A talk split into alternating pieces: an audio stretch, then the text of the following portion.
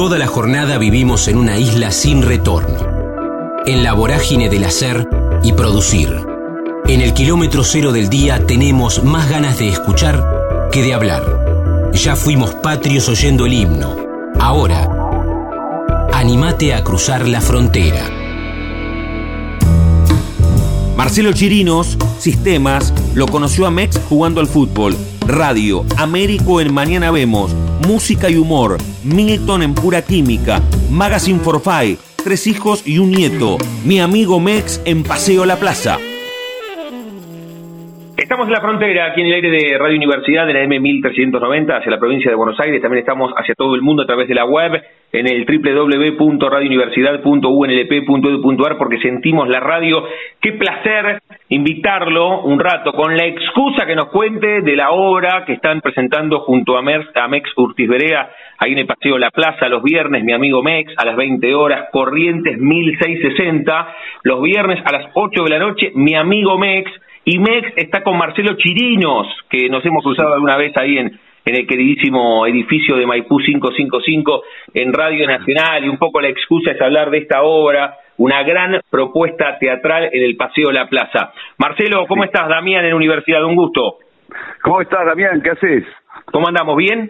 El gusto es mío. Sí, muy bien, por suerte. Qué, qué bueno. Primero, Marcelo, qué bueno esto de volver a hablar con ustedes, los artistas que se están presentando, ¿no? Después de un año que tuvo una pausa, un intento de vuelta un par de meses con un aforo muy chiquito y ahora sí con, con un aforo más amplio y otra vez hablando de las obras. Es espectacular eso como, como primera medida. Y la verdad que sí. Bueno, en nuestro caso, directamente desde que empezó la pandemia, digamos, paramos, ¿no? O sea, no... Hace como dos años ya que estamos... Y ahora volvimos y bueno, la verdad que es una alegría de volver a estar en contacto con la gente y, y también para la gente porque hay como una necesidad, viste lo que notábamos de en las funciones, eh, una necesidad de reírse, de, salir, de hay como otra energía que se nota en la gente, es lo que sentimos nosotros, viste. Mm, sí, ahora ahora vamos a hablar de, de mi amigo Mex, justamente eso te iba a preguntar. De marzo, de te, te lo pregunto puntualmente con, con este con esta propuesta o, en general cuánto tiempo vos estuviste sin subirte un escenario? ¿De marzo del 2020 a el, sí, al estreno de mi amigo Mex? Exactamente, sí, sí, porque eh, veníamos eh, en el 2000, en el 19, eh, en el Centro Cultural Morán estábamos haciendo la obra y bueno, después vino el verano y ya cuando íbamos a volver, bueno, arrancó la, la, la pandemia y bueno, directamente cada uno siguió con sus actividades, pero al escenario no volvimos más. Viste, nosotros estamos, eh, radio sí, seguimos haciendo. Tengo un programa con Carlos Barragán, que vos lo conocés. Sí, sí, claro. Eh, eh, eso sí, seguimos, bueno, con protocolo y todo, pero pero a nivel de teatro y esas cosas, nada, de nada. O sea, paramos totalmente. Por eso, sabes que me parece muy atractivo porque a veces cuando hablo con, con actrices, con actores, con músicos, aprovecharon ese veranito al, cuadrado, porque fue el verano literalmente hablando por el almanaque, pero también fue un veranito en, en esta metáfora de utilizar ese tiempo para presentarse. En el caso de ustedes, no. ¿Cómo fue, Marcelo, no, la, la, la, primera presentación de volver a ver al público a los ojos? Digo los ojos porque las risas no las veían porque estaban con barbijos. ¿Cómo fue desde lo emocional eso? Mira, emocional muy emocionante, la verdad, porque lo vivimos, o sea, fue como un, eh, como un debut de todo, ¿entendés? Como volver a, porque, viste, quieras que no, dos años, casi dos años, o sea, es bastante, viste, para, uno pierde como ese ejercicio de, de subir al escenario, de, bueno, lo que es el teatro, pero volver después de tanto tiempo y en esas condiciones, viste, con, con el protocolo y todas esas cosas, la verdad que la primera risa que ya escuchás de la gente fue fue muy emocionante, te digo, eh, hasta lágrimas mm. a ese nivel te estoy diciendo. No en mi caso, pero pero fue realmente emocionante, ¿viste? Qué bueno, qué bueno. Eh, eh, y la gente lo, lo, lo agradecía, pero van como, no te digo exagerado, pero era como otra cosa, ¿viste? de volver a estar ahí, eh, gritaban, ¿viste? Era, eh, eh, tenían como unas expresiones muy distintas a lo que veníamos sintiendo en, la normalidad, entre comillas, ¿no? Sí, sí, sí. Fue muy bueno, fue muy bueno. Y, ahora estamos chochos, ¿viste? Porque eh, realmente es un placer ir a, ir, ir, a hacer la, la, función y, la onda de la gente, está todo muy bien. Estamos, estamos charlando, disfrutando este diálogo con Marcelo Chirinos, Ahora vamos a meternos en mi amigo Mex, con Mex Urtiz Berea, ahí en el Paseo de la Plaza Corrientes, 1660, los viernes a las 8 de la noche. Qué bueno el Paseo de la, el paseo de la Plaza, calle Corrientes. E, e, es un lugar maravilloso. Pero, ¿sabés que Antes de meternos en la obra, eh, advertías en ese tiempo que no te pudiste subir a los escenarios, que seguiste con, con la radio, que es un ecosistema muy habitual para vos, muy natural, pero advertías que tenías un canal expresivo eh, tabicado con una represa, ¿lo sentías en el momento o lo sentiste cuando volviste a actuar y dijiste, che, ah. mira, necesitaba expresarme arriba de un escenario? Mirá, eh, durante todo ese tiempo, la verdad que además de la incertidumbre de no saber si, va a volver alguna vez, viste, yo ya sentía que no, viste, cuando ya ves el horizonte muy, muy lejos, viste, digo, de esto no vuelve más. Eh, a medida que iba empeorando la cosa, viste, y, y medio que ese canal estaba como cerrado a ese nivel. Agarramos por la radio y, y bueno, lo que había, ¿no? Y además el tema de la situación económica, eh, fueron momentos medio duros también no te digo que ahora nos salvamos, pero eh, la verdad que es un, un canal que yo yo no lo sentí, o sea, lo sentí como que estaba cerrado, ¿viste? Y que no sé si alguna vez íbamos a volver, lo hablábamos con Mex, ¿viste? Estábamos medio de, medio deprimidos también, ¿viste? De no poder hacerlo y, y bueno, pero uno sigue haciendo cosas, ¿viste? Vos yo, eh, sabes que tengo otra actividad que se, yo hago sistemas, ¿viste? Desarrollo software. Entonces eso seguía laburando desde casa y bueno, todo eso me mantenía ocupado, pero... Claro, y capaz que capaz que más que antes con el tema del sistema porque estaba todo intra casa, tal vez te tuviste más laburo de eso. Seguramente, sí, sí, no. Eh, de hecho sí, se cambió toda la rutina porque ya no íbamos más a la oficina y todo eso, ya era, eh, de hecho ya quedamos así, laburando desde casa y, y la verdad que sí, que había más trabajo inclusive, es verdad pero o sea, me mantuve más que nada con eso, o sea, ocupado en eso y lo otro era como que estaba ahí, qué sé yo, algún día volveremos. Claro. De hecho, cuando volvimos tuvimos que que ya nos no, no te he olvidado, pero viste, volver a ver todo de vuelta porque eh, en todo ese tiempo la verdad que no no hicimos nada, nada, nada de nada de eso, ¿viste? Mm. Sí, sí, sí, sí. Fue un parate total, total. Mucho tiempo lo que vos marcás, de, de marzo Ahora hace, hace algunas semanas que repusieron en el Paseo de la Plaza Corrientes 1660. Le digo a Marcelo Chirino, con él estamos hablando de la excusa, es hablar de mi amigo Mex, con, con Mex Urtiz Bueno, llegamos acá, ahora, ahora te voy a hacer algunas más que tienen que ver con tu vida, Marcelo, pero, pero el, disparador es este y, un poco hablábamos también lo que fue el, el, encuentro con los espectadores, las sonrisas, las lágrimas. Contanos en primerísima persona, estamos hablando contigo, pero ¿de qué va, mi amigo Mex? A, los que nos están escuchando y que puedan estar eh, los viernes próximos en el, en el Paseo de la Plaza. Sí, mira, la obra es, eh, somos dos, o sea, Mex y yo en escena, y la idea original era, viste, que Mex quería ser eh, un artista que quiere dejar su biografía como como legado, ¿viste? Sí, Porque es un gran un gran artista, ¿viste? qué sé yo. Y bueno, y empezamos a trabajar sobre esa idea, bueno, al final quedó como que bueno, yo yo era el biógrafo que te, encargado de hacer la biografía de él, lo voy a entrevistar para para empezar a armar la biografía y bueno, ese es encuentro entre los dos y que después va va girando todo, viste, como que no él no tenía mucho para para no era muy interesante la biografía de él y resulta ser la biografía del del biógrafo más interesante que la de él. Bueno, es, es es un día es un día en la casa de él, ¿no? Tratando de hacer la biografía, pero son dos tipos que están muy solos en la vida y bueno, empiezan a tener otro tipo de relación, ¿viste? Una relación más de de amistad y qué sé yo, y son dos chicos que están, y pasa de todo, todo lo que va pasando en el día, este, entre esas dos personas, ¿viste? Mm. Y bueno, pasa de todo, qué sé yo, un delirio, algunas cosas. Y bueno, este, termina siendo una cosa muy tierna de dos, que en realidad son como dos chicos, ¿viste? Que se encuentran y, y bueno, se hacen amigos, ¿viste? Sí. Eh, Marcelo, la, la biografía queda para otro momento. Queda, queda como un segundo plano. Te iba a preguntar Sí. justamente por esto, en los personajes se genera ese clima. ¿Cuánto hace que desde lo personal, no desde lo artístico, se conocen con, con Mex ustedes? Sí.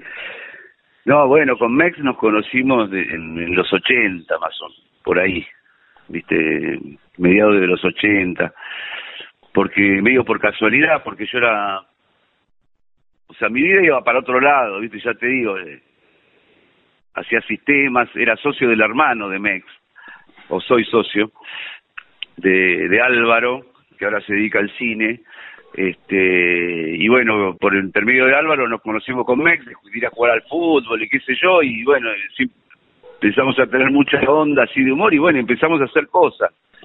Este él me convocaba para hacer cosas y terminamos terminamos trabajando bastante con él así que nos conocemos mucho viste de hace mucho tiempo de ser amigos o sea eh, en lo personal no Claro. y bueno de compartir muchas cosas qué sé yo y o sea que la obra tiene mucho de eso de, del conocimiento que tenemos entre los dos viste Claro, te iba, te iba a marcar eso a, lo- a los que nos Sí. están escuchando y dicen Mex Urtiz Berea, Marcelo Chirinos. Bueno, Sí. un poco trasladan, rompen, rompen esa pared artística y fusionan también lo que pasa en lo personal, ¿no? Me parece que hay, hay como un valor agregado en la relación personal que tienen ustedes, además. exactamente porque nos conocemos bastante viste y de- de- eh, manejamos los códigos de humor muy muy similares o sea ya ya nos conocemos. Hemos trabajado bastante juntos viste en televisión en en radio. O sea que eh, medio hay cosas que salen naturalmente eh, improvisamos no bastante pero pero hay un grado de improvisación en la obra que bueno porque ya sé para dónde va o viste yo trato de seguirlo o sea el personaje es él y yo estoy a- acompañando viste y aportando lo mío pero eh, medio que lo sigo viste Claro, vos sos, vos sos el, el Javier Portales de Olmedo en Álvarez y Borges. Total- sí. y una cosa así sí. y- pero pero pero te- hay, hay que saber tirar los centros para que cabecee Sí. otro, ¿eh? No, sí, sí, sí, sí. Por eso te digo, el, digamos, el protagonismo de la obra eh, es mío de Mex, inclusive llamo a mi amigo Mex, o sea, este, pero está repartido el protagonismo en la obra, digamos, ¿no? Pero, eh, digamos, el personaje es él y yo lo tengo que, que seguir, es tal cual como decís, es el portal de, de Mex, ¿viste? Qué maravilla, qué maravilla. Estamos, Mm. estamos disfrutando la charla con Marcelo Chirinos aquí en, en la frontera del aire de universidad. La excusa es que junto a Mex Urtiz Berea están todos los viernes a las 8 de la noche con mi amigo Mex en el Paseo de la Plaza en calle Corrientes 1660 o 1660. Estoy bien ahí, ¿no? Por, eh, Marcelo, los viernes a las ¿Sabes 8 estamos bien.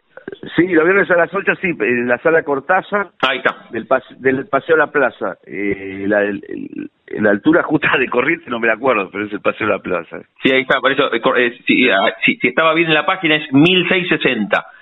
Mil- bueno, el Paseo de la Plaza es un, es un clásico de calle Corrientes, así Sí, que sí. Che, Marcelo, y, y hasta llegar acá, mi amigo Mexi, un poco contabas Sí. cómo lo conociste, porque vos Sí. laburabas en, en sistemas con, con, el, con el hermano de... El hermano. Con el hermano, o sea que Sí, vos empezaste a canalizar el humor que tenías a partir de ese momento. ¿En ningún momento se, se te había ocurrido profesionalizar tu humor? ¿O sí? No, pa- no, no, no, no, no, para nada. Para nada, o sea, no. Era, era humor, pero de entre casa. eh, siempre hubo, pero trabajar de eso jamás. O sea, fue, ya te digo, todo, digamos, por Mex, porque ya te digo, empezamos jugando al fútbol y después, viste, nos quedamos este, después de jugar al fútbol y bueno, nos, nos reíamos y qué sé yo, y Mex se copó y empezamos, este, creo que lo primero fue Magazine for Five, que era un Sí. programa ¿Lo tenés? Sí, claro, ¿cómo lo eh, Bueno, eh, él me convocó para hacer, digamos, todas las voces en off y los personajes en off del programa, porque viste que eran todos chicos y el único adulto era él. Y bueno, yo salía en off, eso fue creo que lo primero, y después este, hicimos radio, y cada proyecto que salía, eh, bueno, este, me convocaba para, para hacer algo. Eh, estuvimos en Canal 7, Mañana Vemos, un programa que iba a la mañana, ahí empecé haciendo un personaje que era Américo, y bueno, de ahí a, no sé, estuve en ESPN, en Pura Química, que hacía otro personaje, que era Milton, que era el chofer de Mex. Sí, sí, sí. Siempre relacionado, relacionado con eso, ¿viste? Y bueno, ahí pintó y yo empecé a, eh, después vino lo de la radio con Nacional, lo, lo conocí a Barra porque Barra me escribía para, para el personaje ese de Américo, Barragán, y, y yo no lo conocía, pero me llegaban los guiones, eran, eran geniales, y entonces, eh, bueno, hasta que nos conocimos, después empezamos a hacer radio. O sea, la, cosa se fue para ese lado, ¿viste? Pero mm. medio sorpresivamente y muy eh, de casualidad, la verdad. Y por, por lo que contás desde el por lo que contás del comienzo, Marcelo, conviven bien el, el Marcelo Chirino vinculado a la parte artística con el que hace sistemas. O sea, en ningún momento en ningún momento se debatieron internamente a duelo, que el uno le quería ganar al otro, los haces convivir, hay momentos que labura más el de sistemas como en la pandemia, hay momentos que labura más el artista, ¿cómo, cómo se llevan adentro tuyo? No, y bárbaro, te digo, porque a mí me encanta, me encanta eh, la programación, este, era lo mío, digamos, ¿no? Yo empecé en programación en el año 81, o sea que no había ni computadoras. Claro. Empezando estudiando sistemas, nadie tenía computadora, era otro mundo. Y la cosa fue evolucionando, lo mío era eso. Y pero por otro lado despuntaba el vicio de, de, de artístico entre comillas viste de me gusta mucho la música viste hubiera rumbeado para el lado musical nunca pensé que podía vivir de, de del humor de poder actuar de era todo muy, ya te digo, muy casero, nos, nos, reíamos mucho, pero todo entre casa, ¿viste? Mm. Fue una cosa muy, muy rara para mí, o sea, aprender todo eso, vencer la timidez, el, eh, ¿viste? Porque no era fácil para mí, pero, qué sé yo, resultó, no sé. ¿Y qué pasó? Porque vos lo, lo transitaste, entre comillas, con cierta naturalidad, este pasaje de laburar exclusivamente en sistema, lo conoces a MEX y a partir de ahí aparece la tele, aparece el teatro, aparece la radio. ¿Cómo, cómo lo transitó tu contexto, desde amigos con los cuales jugabas al fútbol 5, familia, pareja, que dije, che, este, este, chabón hace sistema y aparece arriba de un escenario haciendo radio. ¿Qué te dijeron?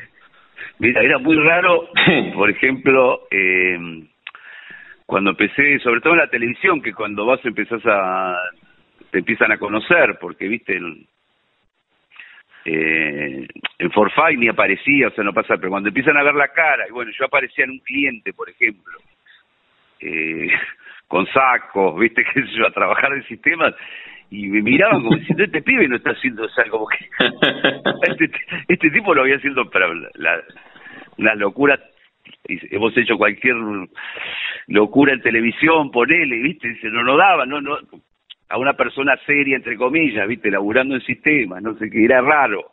Pero, o sea, no era que era. se tiraba para atrás eso, al contrario, ¿viste? La gente lo tomaba bien. Y, bueno, y todo. Eh, digamos, el entorno cercano. Y no se sorprendió porque, ya te digo, era medio medio artista de, no profesional, digamos, entre casa ha sido con amigos, qué sé yo. Pero a nivel profesional sí, es, es un cambio, ¿viste? La gente lo ve y dice, este, este va a ser cualquier desastre, porque claro, venía de, venía, hacer cualquier cosa en la televisión y me ponía a hacer un sistema que, ¿viste? Es algo un poco más serio. Y bueno, pero no, no, no, en ningún momento tuve un conflicto, al contrario, ¿viste? Sobre todo la, lo que es la carrera del actor, ¿viste? Que tiene altibajos, parates, cosas, qué sé yo eh, la verdad que me vino bien tener otra cosa como para para seguir eh, subsistiendo, ¿no? O sea, Qué bueno. bárbaro tener las dos cosas. Qué bueno. Cu- Cuando decís a, a Marcelo Chirino, le digo, estamos hablando con, con él, se está presentando todos los viernes a las 8 en el Paseo de la Plaza, Corrientes 1660, mi amigo Mex, junto a Mex Urtiz Berea, métanse, me parece que es una gran propuesta para ir a reírse después de un año y medio de angustia, es un cheque en blanco, Mex y Marcelo para reírse un, un rato largo y aparte Avenida Corrientes, después comen una zap y ahí en, en una de las calles más emblemáticas de la ciudad autónoma de Buenos Aires. Eh, sí, sí, por eso el, el plan, Marcelo, eh, es completo, pero pero sabés que me quedaba con esto que decías, humor entre casa, ubicano, Sí. eh, infancia, adolescencia, ¿dó- ¿dónde es ese eh, eh, Sí. ese comienzo tuyo? Que si se fue a estudiar sistemas, ¿dónde, dónde naciste vos? ¿En, en qué barrio? Yo nací en Belgrano, es de, en Capital. ¿Mm? Eh, soy de Belgrano y bueno, nada, una casa ahí en Belgrano, o sea, tú una clase media, mi viejo psiquiatra, eh, una familia de clase media total. Mm. Y bueno, yendo a colegio, fue un colegio religioso, después me pasé a otro colegio un poco más, más, este, más liberal, que la pasé bárbaro, ahí todo, todo por el grano.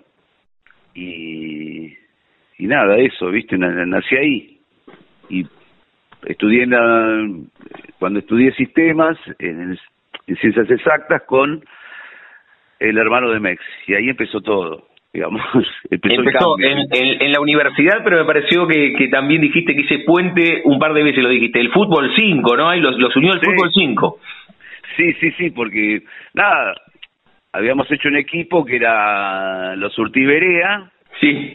y yo, porque estaba Gonzalo Urtiberea, que también es actor, eh, bueno, Mex, eh, Álvaro Urtiberea, a veces venía mi hermano, éramos cinco que que jugábamos al fútbol, pero para divertirnos y bueno, y ahí surgió la relación, ¿viste? Qué maravilla, qué maravilla. Sí, sí, sí. Ah, hicimos radio también con el padre de... Habían hecho un programa que se llamaba Los Urtiberea, que era Raúl Urtiberea, o sea, el padre, y los hijos. Y ahí me metieron a mí también, o sea, era como parte de la familia. ¿Eso dónde, dónde fue? ¿En qué radio y en qué año fue los Urtis Berea? Los Urtiberea, eh, yo creo que fue en el 92. Hace bastante. 92, nove- sí, 92, 93. Empezaron en una radio en San Isidro. Viste que ellos son de San Isidro, eh, los Urtiberea de, de- de origen. Y bueno, una radio FM San Isidro, ahí haciendo un programa los fines de semana, que eso fue lo primero en realidad que hice de radio. Y bueno, y ahí surgió toda la, la, la relación, algunos personajes surgieron de ahí. Y bueno, este fue creciendo la cosa y, y acá estamos. Y acá, y acá estamos con, con mi amigo Mex en el Paseo de la Plaza. Marcelo, y además de Sí. mi amigo Mex en el Paseo de la Sí. Plaza, en teatro, ¿dónde, ¿dónde te encontramos en radio? Con Barragán, repasemos, además de ir a verte al Ah. teatro, ¿dónde te escuchamos? Mira, estamos en FM La Patriada, Mm. eh, que es en la paternal, acá en Buenos Aires, este, todos los días de, de 10 a 13 horas, hacemos todos en cuero, que era el programa que hacíamos en Nacional, eh, con Carlos Barragán. Tengo todavía la, la bicicletita que les hicieron del último programa, la última semana. ¿Te acordás que las Ah. hicieron como en alambre? Sí, Tengo, Ah, sí, la te- ahora te la voy a mandar por, te la voy a mandar por WhatsApp. Tengo una, no sé cómo, no sé cómo quedó ahí, si, si fue la tuya te la devuelvo, porque quedó ahí en la radio cuando se fueron y quedó. no, no, no, no, no, yo no la tengo, no sé. Mira vos, qué bueno, bueno, mandame la foto. Así que, y, Este, y- y está sí. con este programa en la patriada. Estamos en la Patriada, sí, todos los días de 10 a 13, de lunes a viernes. Eh, también un programa así, eh, tiene periodi- peri- cosas periodísticas, por supuesto, pero eh, tiene bastante humor también, ¿no? Con Gerardo de Delisi, que también es uno de los autores de la obra, que también estaba en, en Todos en Cuero. Eh, bueno, y, y elenco. Qué maravilla, qué maravilla. Mira, acá Sí. la encontré la bicicletita, ahora cuando cortamos te la mando, te la mando por WhatsApp. Me gustaría, antes de hacerte la pregunta, la Sí. pregunta final, que, es jugando con el nombre de nuestro envío, que en primera persona invites a los que nos están escuchando. Estamos en Radio Universidad de La Plata, pero hacia toda la provincia, y hoy además en un link se convierte rápidamente en un podcast esto y se escucha en cualquier lugar, a que justamente vayan el, viernes, los viernes, a verlos ahí al Paseo de la Plaza con mi amigo Mex. Perfecto. Bueno, eh, los invito a todos a que vengan a, a, ver mi amigo Mex con Mex Ortiverea y quien les habla. La verdad que es una obra eh, se van a divertir, eh, tiene mucho humor y tiene mucha ternura también. Así que los espero en el Paseo de la Plaza todos los viernes a las 20 horas. Muy bien, un espectáculo con Marcelo Chirinos y Mex Curtis Mex sí. Marcelo, eh, te decía recién, antes de agradecerte por este rato de radio, de charla en realidad, y no, no, son entrevistas, siempre lo planteo desde ese lugar. Cerramos justamente cada una de las charlas jugando con el nombre de nuestro envío, y a todos y a todas les pregunto si tienen un momento frontera en sus vidas, que no se refiere a un lugar geográfico, sino un momento rupturista, bisagra, decisivo, que puede ser desde lo personal o desde lo profesional. Ese momento donde Mex te invita y te dice, che, vení, vamos a hacer algo de humor. O cuando entraste a sistemas. O algo más cuando eras más pibe, tuviste apendicitis a los cuatro y te quedaste solo en un hospital. o un viaje iniciático. Lo que vos tenés un momento para elegir. Mira, tengo varios momentos, pero en, eh, en lo personal, bueno, yo obvio, pero eh, el nacimiento de mis tres hijos y tengo un nieto también, que fue una de las alegrías más grandes.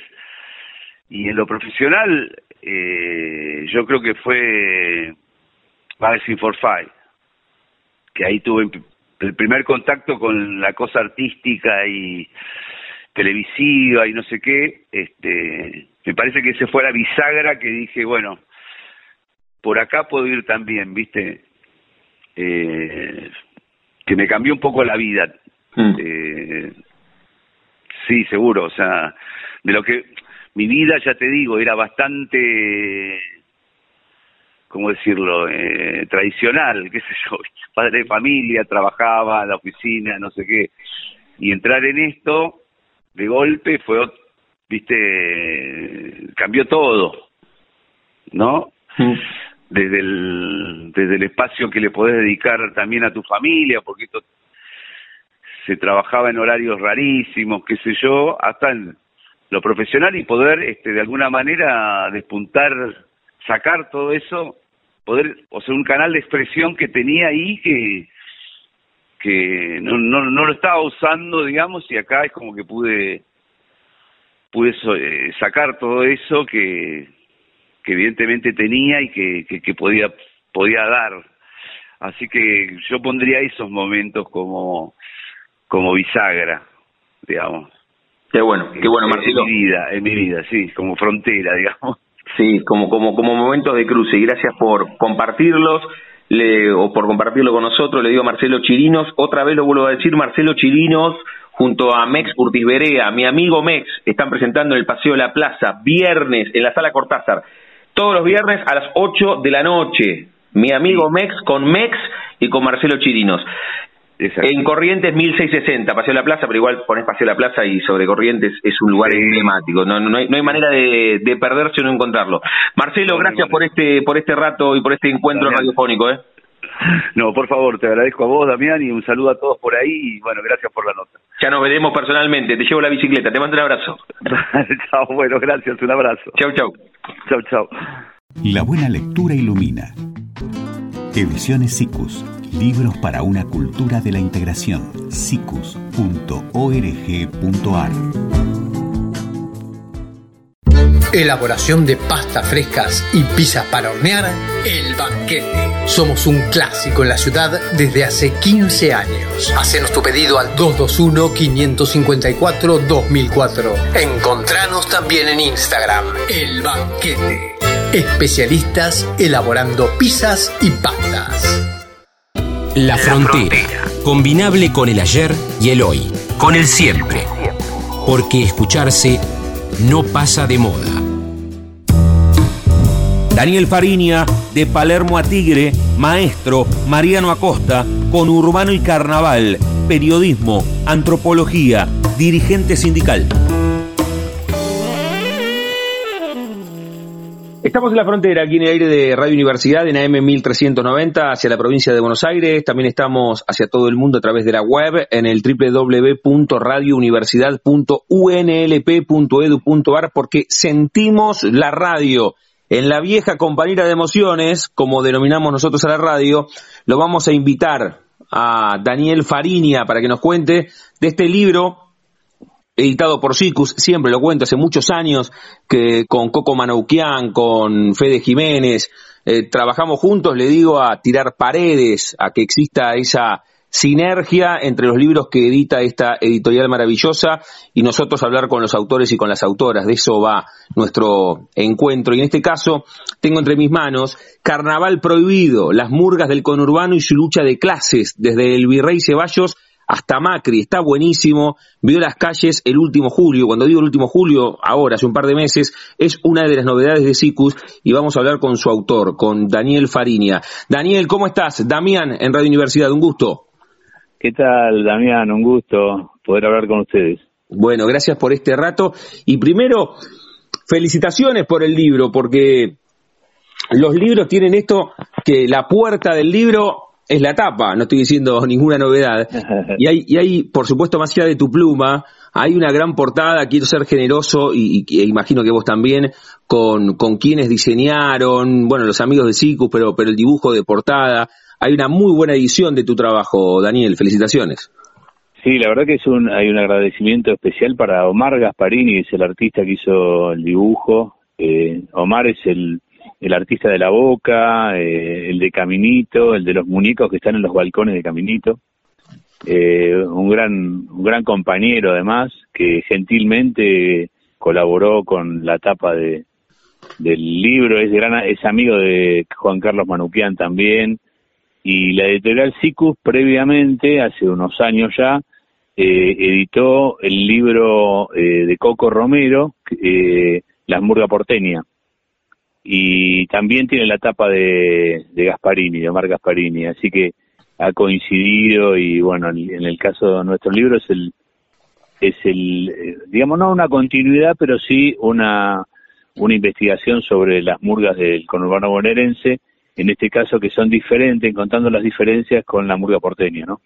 Muy bien, muy bien. Es una, es una muy buena introducción. Nos contaste de este libro Carnaval Prohibido a través de SICUS, un, recomendado de la frontera, pero me gustaría, me parece siempre atractivo contar si, si la idea de escribir este libro apareció una mañana mientras estabas tomando unos mates, si pensaste, te sentaste delante de la computadora y dijiste tengo ganas de escribir, ¿cómo es que a, vos se te ocurre escribir este libro Carnaval Prohibido, Daniel? Mira, yo no, la idea es la siguiente.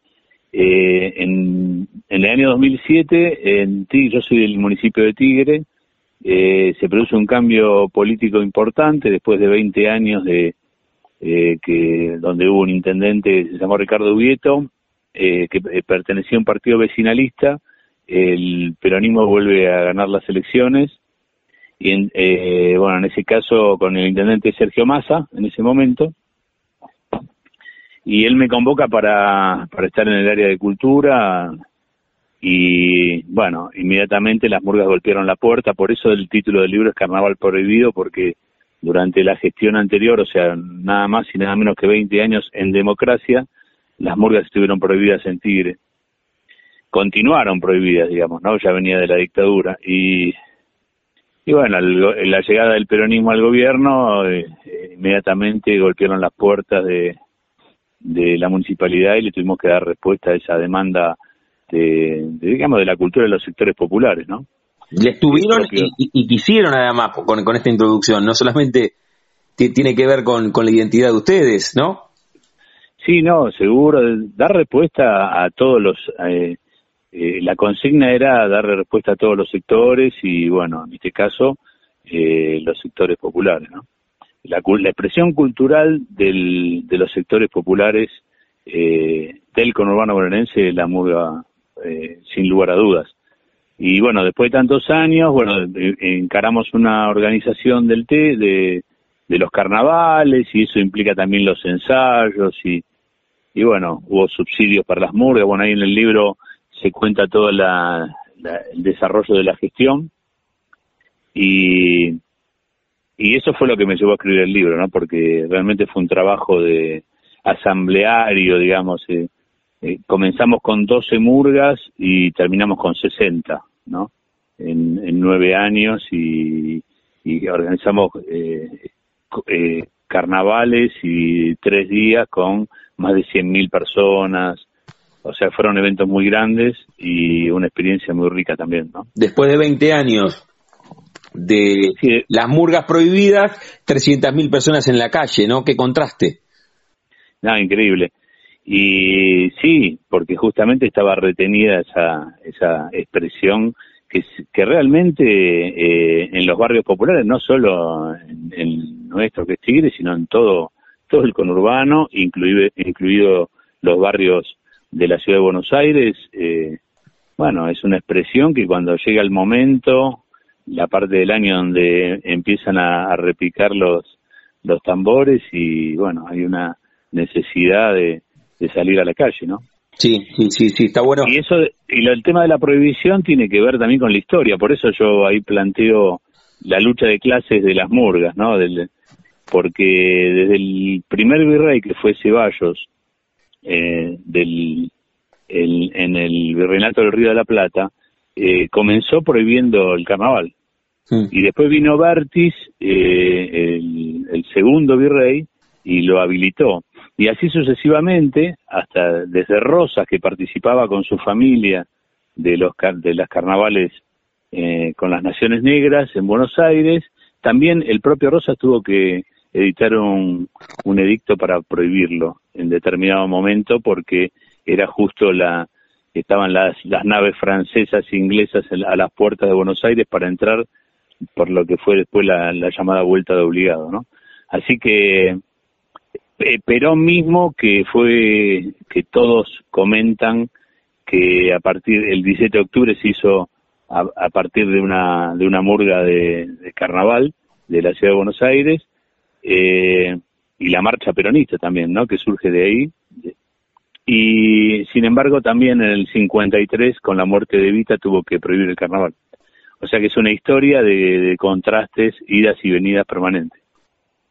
Es una historia de, conquista permanente entonces poder llevar adelante el carnaval con sus murgas, con esta historia que vos contás. Por eso es revelador el texto que vos escribís, el libro a través de SICUS, de Ediciones SICUS. Le digo a Daniel Eduardo Fariña, que escribió Carnaval Prohibido, las murgas del conurbano y su lucha de clases, desde el virrey Ceballos hasta Macri. Daniel, ¿esta es tu ópera prima? ¿Es el primer libro que escribís? Sí, escribí artículos, hice periodismo mucho tiempo, pero realmente sentí la necesidad de poder eh, trabajar fuertemente para, para poder llevar adelante esto. O sea, del año, en el 17 yo dejé la gestión y soy docente, bueno, me dediqué a, a dar clases, así que tuve más tiempo como para dedicarme, tuve tres años para, para hacer este trabajo. Y bueno, por suerte me, me acerqué a SICUS y y que eh, venía con esta línea de vinculada con el carnaval. No hay mucho escrito sobre, sobre este tema y la verdad que, bueno, él está teniendo mucha repercusión justamente por eso y sobre todo porque hay una, una, un capítulo que es una investigación, que es la base del libro, eh, sobre la murga del conurbano norte, que es diferente a la murga del conurbano sur, que está más vinculada a la murga porteña. La murga del conurbano norte es bastante distinta a la, a la murga porteña, está influenciada por Gualeguaychú, por el carnaval de Gualeguaychú, por las comparsas, por, en, definitiva por el carnaval brasilero, y son diferentes los ritmos, es diferente el baile, son, es diferente también eh, la vestimenta, y, y bueno, está buscando una identidad, ¿no? Eh, le falta una definición, eso es lo que yo planteo, y así como hizo Coco Romero en Buenos Aires con la murga porteña, que a partir de del Centro Cultural Rojas, en la, vuelta a la democracia, en el gobierno de Alfonsín, em, comenzó los talleres de murga para darle una, un formato y una identidad a la murga porteña. El planteo es poder seguir trabajando en el conurbano para poder también, junto con ellos, ¿no? Eh, junto con los murgueros, poder definir esa identidad distinta, ¿no? Estamos disfrutando la charla con Daniel Fariña. Escribió Carnaval Prohibido a través de ediciones Sicus, Las Murgas del Conurbano y su lucha de clases. Es un libro realmente, el libro como objeto, como decimos ahora, ya que se, se puede leer a través de, de ebook o, o muchos se pueden leer en celular. El libro como objeto es un, es un libro bello para tener en la mesita de luz, más allá del recorrido histórico que hace con su pluma. Daniel, hablando de esto, Daniel, ya que es tu ópera prima, más allá de haber escrito artículos, vos sos docente, maestro, ahora te voy a preguntar por eso, pero ¿qué sentiste cuando, y si pasó algo? Yo siempre supongo que sí, lo mismo que les pasa a los músicos cuando les dan las cajas o antes, ¿no? Ahora, ahora lo suben a Spotify, pero cuando les daban las cajas llenas de CDs encelofanados y los abrían y en la portada tenía el nombre de ellos o el diseño de tapa. ¿Qué te pasó a vos cuando después de haber pasado la primera, la segunda, la tercera maqueta, te dan el libro finalizado y te encontrás vos con tu libro en tus manos? No, increíble, un placer eh, enorme y la verdad que eh, está muy lindo, muy bien hecho eh, no, no me refiero solo al contenido, sino al formato. Y bueno, esa tapa maravillosa, todo el mundo elogia la tapa. Eh, el diseño de Sicus y el dibujo de Gasparini, la verdad, eh, es, acorde con el, con el contenido de, del libro. Y bueno, realmente orgulloso, un orgullo tremendo y, una felicidad. O sea, yo a, Coco Manuquian cuando lo recibí le, le escribí eh, por WhatsApp y le, dije, la verdad, Coco, estoy feliz. Eso fue lo que sentí. Qué bueno, ¿no? Encontrarse con esos pequeños instantes de felicidad, porque además fue la cristalización, vos recién lo contabas, de mucho tiempo de investigación y de trabajo, y que se cristaliza en esta obra. Desde lo creativo te, te llevó muchas, muchas noches, ¿cómo fue el proceso? ¿En algún momento te estancaste, buscabas algún dato que no encontrabas? ¿Cómo fue el proceso de escritura? No, el libro tiene varias partes. El, lo central, lo importante del libro es la investigación que fue hecha en base a entrevistas, entrevistas a, a músicos, de percusionistas, eh, que, que, describen cuál es la, diferencia propia del ritmo de, de las murgas del conurbano norte con la de la porteña y, y después con murgueros, viejos murgueros, con fabricantes de instrumentos que eh, Tigre tiene una característica que existe la fábrica Nucifor, que es la fábrica que provee de, de instrumentos de percusión, fundamentalmente bombos y redoblantes, a, tanto a las murgas como a, las hinchadas de fútbol, eh, y, y, tiene un precio eh, bastante acomodado a esos sectores y por lo tanto todo el mundo compra ahí. Inclusive, eh, bueno, me ha comentado, estuve, hice una visita a la fábrica y hasta Gremio de Porto Alegre viene con, con una camioneta con eh, con tráiler para llevarse los bombos para la hinchada de Gremio. Qué buena eh, esta historia con Gremio, es espectacular. Eh, Colo Colo de Chile, las, las hinchadas uruguayas. Es, la verdad que es una, es una empresa familiar muy pintoresca que existe desde los años 60, o sea, surgió con la Beatlemanía. Cuando se empezaron a fabricar baterías eh, para, el, para la música beat, digamos, ¿no? En la Argentina, y si perduró hasta el día de hoy, eh, con el esfuerzo de la familia y sobre todo diversificando y, y, fabricando eh, bombos y redoblantes para murgas y hinchadas de fútbol. Así que es una, una, historia dentro de la historia. Así que eso es parte, porque el redoblante ingresa eh, a la murga en Tigre y lo que provoca el redoblante es un cambio de ritmo, porque la murga porteña no tiene tanto redoblante. En cambio, la murga del conurbano sí, tiene mucho redoblante. Entonces ya no es lo mismo. Ese baile con la patada que tiene el, el murguero porteño, que es el, el bombo con, con eh, ¿cómo se llama? Con platillo, el bombo con platillo de la murga porteña ya no, no, no existe en, en la murga bonaerense porque el redoblante no se lo permite, no, no, no se escucha el platillo ese en la murga bonaerense. Por lo tanto, el ritmo es totalmente diferente. Parte de la investigación, decía recién Daniel Farinia, que escribió Carnaval Prohibido, las murgas del conurbano y su lucha de clases, este, este viaje a través de este libro que les proponemos, que escribió Daniel, a través de, ediciones SICUS, pocas cosas tienen eh, un efecto eh, boomerang tan claro como un libro. Daniel, le digo efecto boomerang que vos lo escribís y lo tirás y después vuelven justamente las devoluciones de los que de los que leen. ¿Qué les pasó? Porque imagino que muchos ya de los entrevistados lo han leído, no sé, hasta Sergio Massa, tal vez se lo mandaste y lo leyó, la familia, amigos. ¿Qué volvió? ¿Qué volvió de la lectura de Carnaval Prohibido a través de SICUS?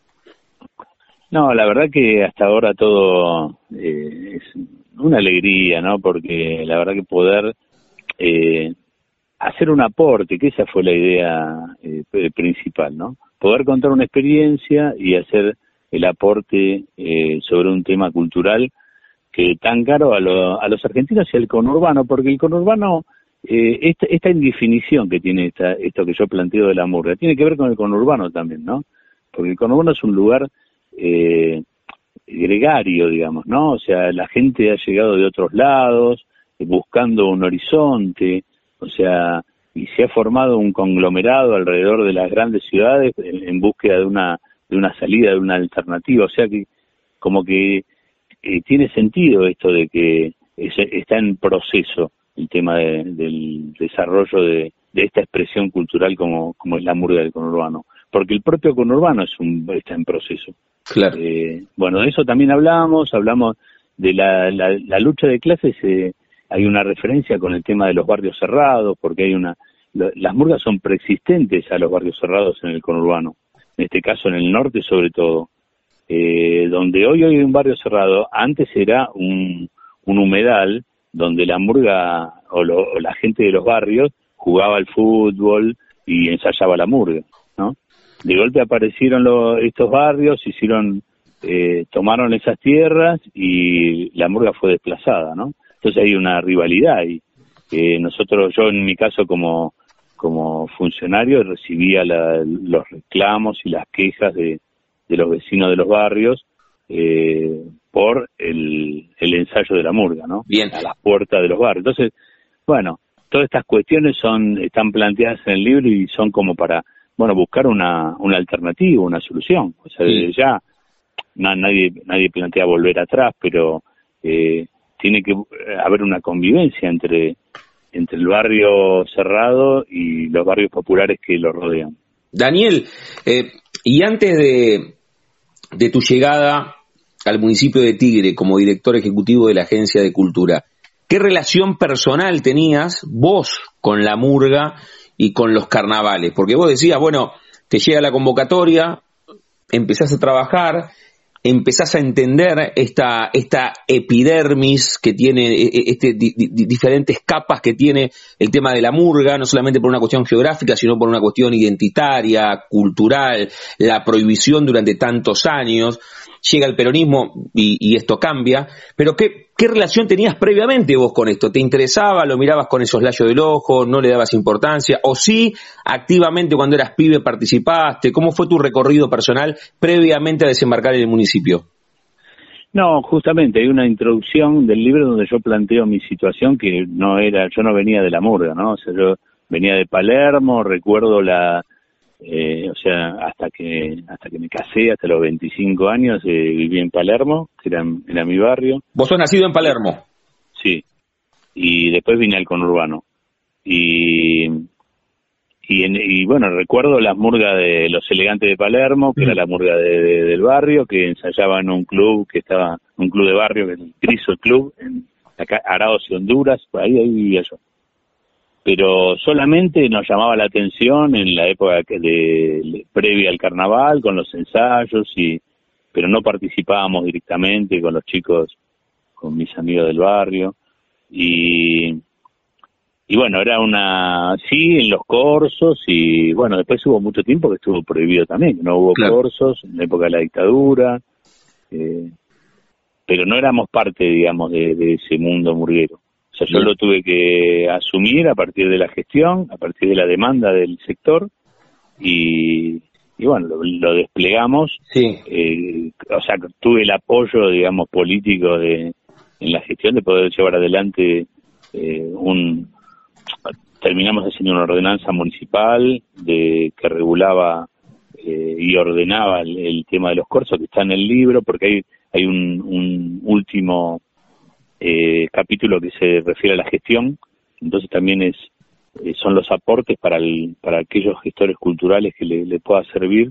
Este, contamos nuestra, nuestra experiencia desde la gestión con el tema de los cursos y bueno, tiene varias partes. Una parte de historia, que obviamente pensé que esa, en realidad la, parte histórica lo que hice fue un reordenamiento de todo lo que anda dando vueltas por ahí, que no hay nada eh, concreto, inclusive eh, hay muchas contradicciones, bueno, eh, no es lo principal del libro, pero sí es muy pintoresco que por eso dio lugar a, a ese subtítulo, ¿no? Porque tiene que ver, tiene que ver esto de las prohibiciones, de que los gobiernos se querían o amigar, cuando se querían amigar con el pueblo, le daban rienda suelta al carnaval, pero cuando la gente se expresa en el carnaval, que es el pueblo expresándose eh, sin eh, ataduras, los gobiernos se asustan y empiezan a, a cortarles la, eh, a, llevar adelante eh, actividades prohibitivas, ¿no? Y a ponerles un freno. Entonces, es una lucha, pero por eso yo hablo de eso, ¿no? Me pareció muy interesante que a lo largo de toda la historia argentina eh, pasara eso.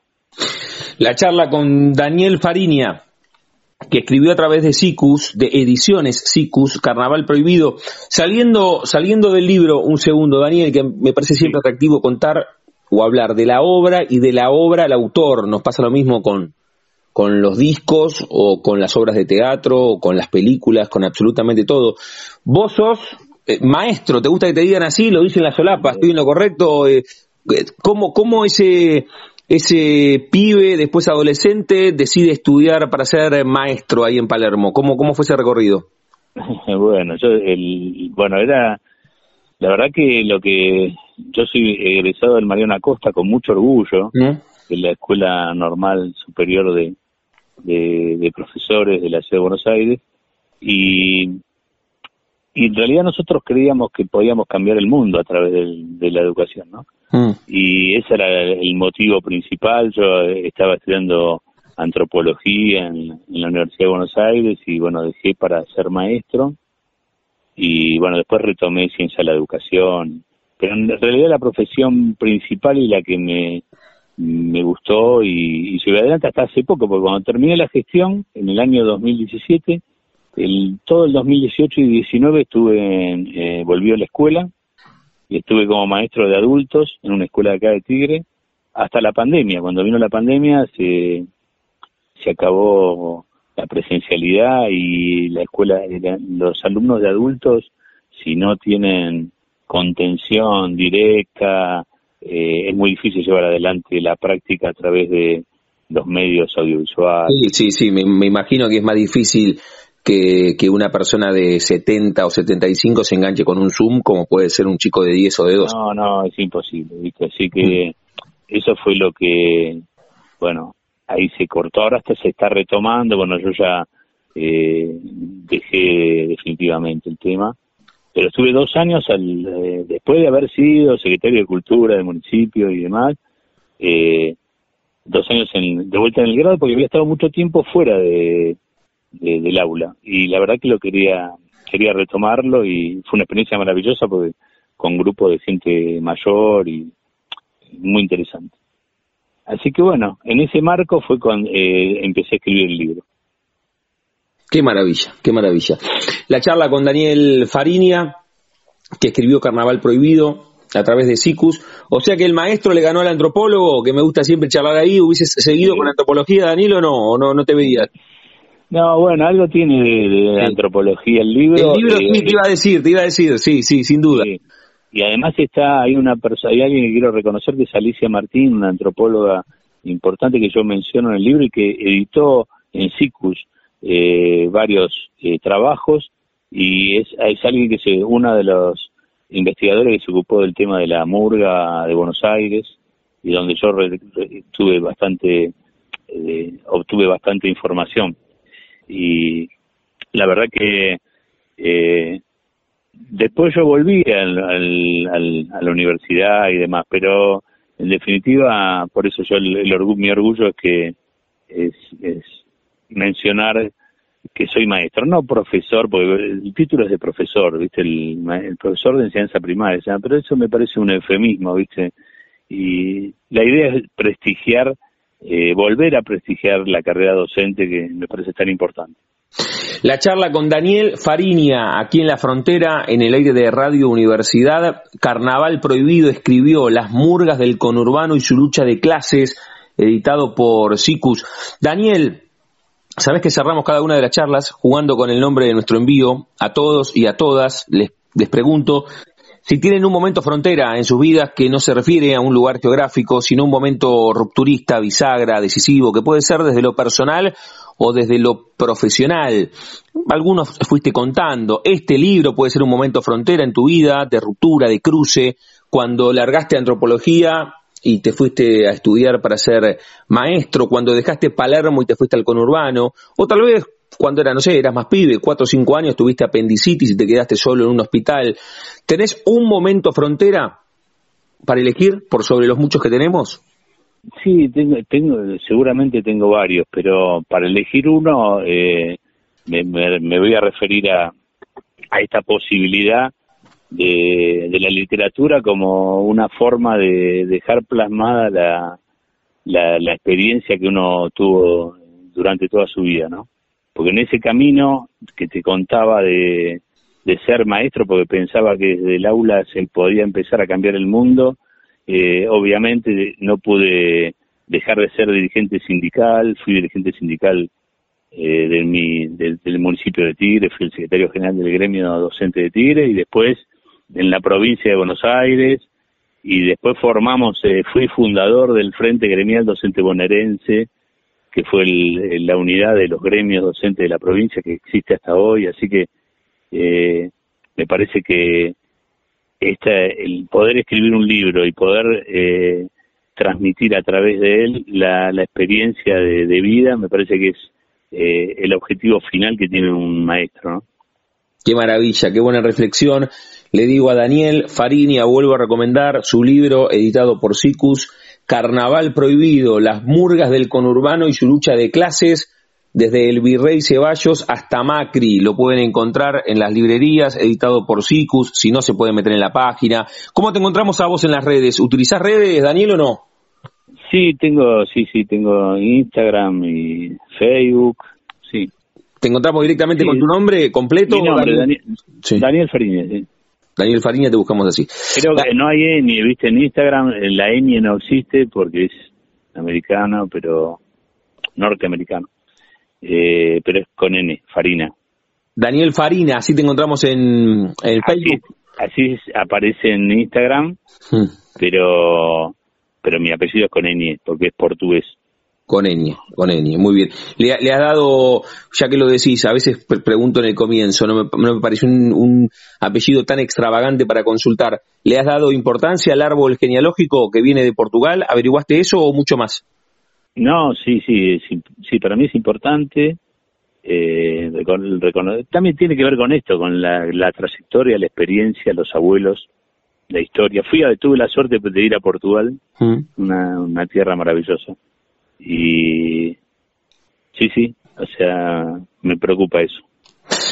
Daniel, gracias por este rato, eh, por dejarnos conocerte a través de una charla en, universidad, una charla más que una entrevista de media hora, tu recorrido como maestro, como persona y, también como escritor de Carnaval Prohibido. Te mando un abrazo enorme y gracias. Bueno, muchas gracias a vos por eh, permitir que, bueno, la idea también del libro era producir un debate sobre el tema, ¿no?